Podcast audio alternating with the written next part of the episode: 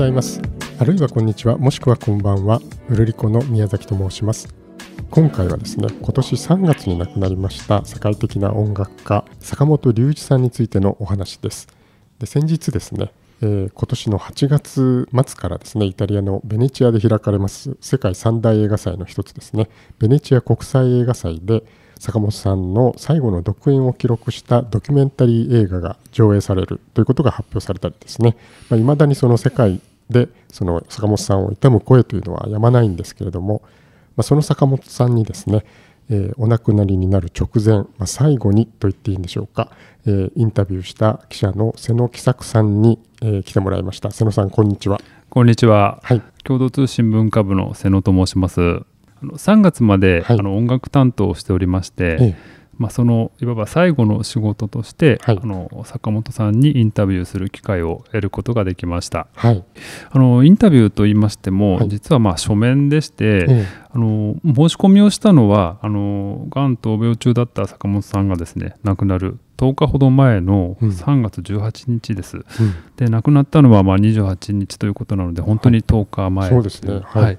ことで、まあ、あの体力的にですねあの対面で取材を受けるのは難しいということでこちらからメールで質問をお送りして、うん、メールでお返事をいただくという形で行わせていただきました。なるほど。でそのインタビューの内容なんですけどもどんなものだったんでしょうか、はい、あの私は音楽担当だったのですけども、ええ、あの実は音楽の話は一切聞いておりません。音楽の話は全くしてない、はい、じゃあ何をお聞きになったんですか？はい、あのたくさんのですね樹木の伐採を伴う、はい、東京の明治神宮外苑の再開発に坂本さんが反対していまして、はい、で東京都の小池百合子都知事とか、あの文部科学大臣らにですね手紙で授業の再考を求めたことについて、その思いを尋ねました。あなるほど、はい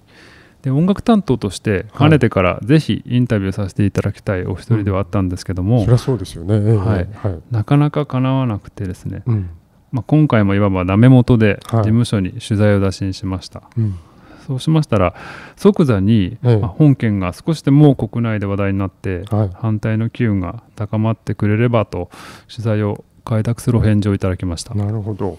それでまあこの神宮外苑の再開発ですね、まあ、あのニュースでもあのよく目にするんですけども、はい、これはどういう再開発なんでしょうか？はい。あの事業主は宗教法人明治神宮や三井不動産などでして、はいはい、老朽化した神宮球場と秩父宮ラグビー場を、うん、まあ、場所を入れ替えて新築しまして、はいうん、さらに高層ビル2棟を建てるという計画です。あのヤクルトスワローズがあのホームにしている神宮球場とラグビー場の場所を入れ替えると。はいそうなんです。あの今年3月にですねすで、に神宮第二球場の解うん、解体工事が始まっていまして、はい、全体の工事完了は13年後の2036年の見込みということです。そしてこの工事に伴ってですね、はい、あの樹木の伐採ですとか外苑のシンボルであるイチョウ並木への悪影響を懸念する声が上がっています。うん、あなるほどですね、まあ、かなりその大規模なあの再開発のようなんですけれども、はい、その坂本龍一さんは、まあ、どういう理由でですねその反対ということで声を上げてらっしゃったんでしょうか？はい、あの小池知事に送った手紙ではですね、ええ、目の前の経済的利益のために先人が100年かけて守り育ててきた貴重な木々を犠牲にすべきではないとかですね、うん木々はどんな人にも恩恵をもたらすけれども、うん、開発によって恩恵を得るのは一部の富裕層だと、うん、あとあとはですねあの坂本さんはニューヨークにずっとお住まいなんですけど、お住まいだったんですけども、ね、はい、ニューヨークで2007年に当時のブルームバーグ市長がですね市内に100万本の木を植えるというプロジェクトをスタートさせさせまして、うん、それは非常に軽眼であるというふうに、はい、まあ、事例も紹介しまして、うんで今世界はあの SDGs を推進しているけれども、はい、神宮外苑の再開発はとても持続可能なものとは言えない、うん、あるいは木々を未来の子どもたちへ手渡せるよう現在進められている再開発計画を中断して、うん、計画を見直すべきだ、はい、というふうにも訴えていました。なるほど。でさらにですね東京を都市と自然の聖地と位置づけてそのゴールに向けて政治主導をすることこそ世界の称賛を得るのではというふうに綴りまして、ええ、まあ、小池知事らのですね、リーダーシップに期待すると、手紙は結ばれていました。あなるほど。それであの、まあ、瀬野さんからはですねこの坂本龍一さんに、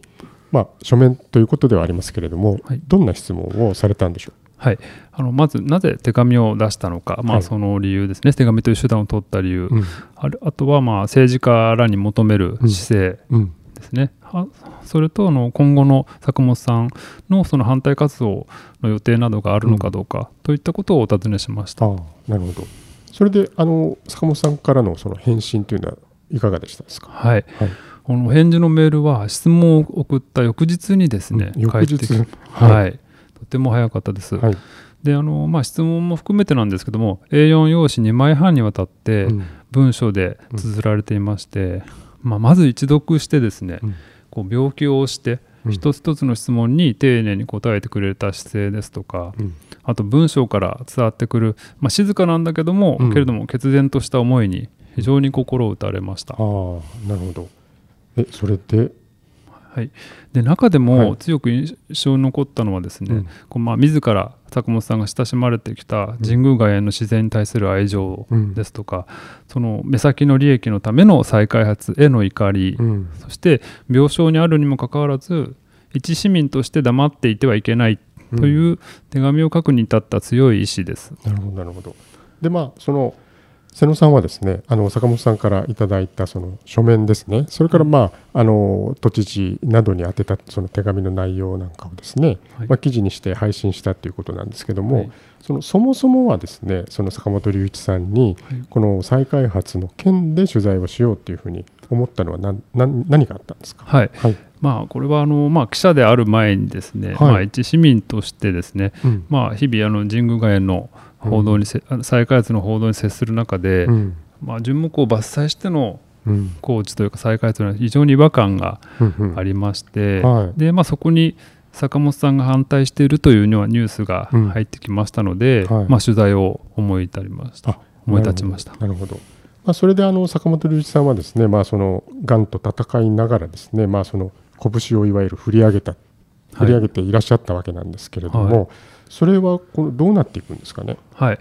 あの坂本さんはあの書面インタビューで、うん、まあ、古いものを壊すのではなく、うん、古いものを生かしながら更新する開発や都市計画が今の時代に必要とされていると,、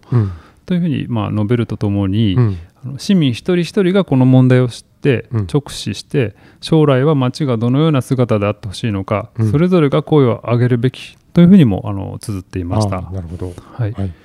あの坂本さんは、まあ、亡くなってしまったんですけども、はい、3月にお亡くなりになってしまいましたね、はい、でもその後の4月とですねさらには今月7月なんですけども、うん、あのミュージシャンの後藤正文さんらがですね、はい、神宮外苑で、まあ、反対するデモ集会を開きましたし、うんうんうん、あの作家の村上春樹さんも、ね、はい、6月放送のラジオで、うん、まあ、一度壊したものは元に戻らないと再開発に反対を表明しました。はい。はい、でさらに著名人だけではなくて、うん、有志の人たちがこの問題をですね、自分事として考える材料にということで、はい、あの東京都のアセス審議会でのやり取りなどを知ることができる、うん、あのウェブサイトを立ち上げました。そうなんですね、はい、はい、でその有志のお一人の方にお話を伺ったんですけども、えー、まあ、その方は、まあ、価値観が2つあってですね、うん、非常に平行線の印象ですと。うん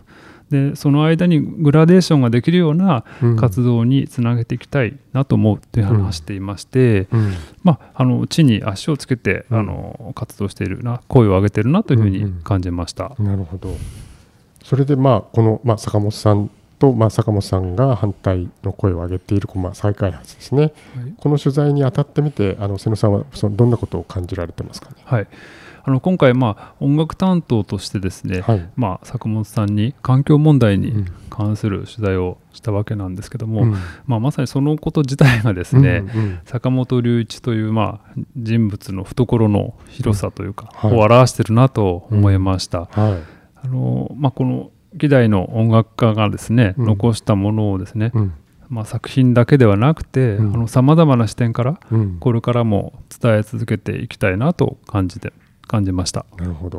わかりました。あのちなみに最初にあの瀬野さんのお名前をお伝えしたかと思うんですけど、はい、瀬野さんはあの瀬野喜作さんといってお名前がその木はあの樹木の木で、はい、作はあの作作品の作と言っていいですか、はい、っていうお名前で、お名前にも樹木の木が入ってるんですね。はい、そうですね。そうです。ね。ですから、まあ、まあ、あの、後付けかもしれませんけど、うんはい、まあ、なんとなく自分の中では、あの、まあ、非常に両親が非常に自然を好きでこの名前を付けたので、うん、そうなんですね。はい、まあ、なんとなくこう木を作るというのはちょっと不遜な名前なんですけど。も いやとんでもないですよ。まあなんというか自分の中では自然とこう自然に対する、うんあの畏敬の念というか、うんうん、はい、あの尊敬の念は常に、うん、あの持っています。はい。あ、わかりました。あの今回はですね、3月にお亡くなりになりました坂本龍一さんがですね、お亡くなりになる直前に書面でインタビューをしました記者の瀬野喜作さんに来てもらいました。瀬野さんありがとうございました。ありがとうございました。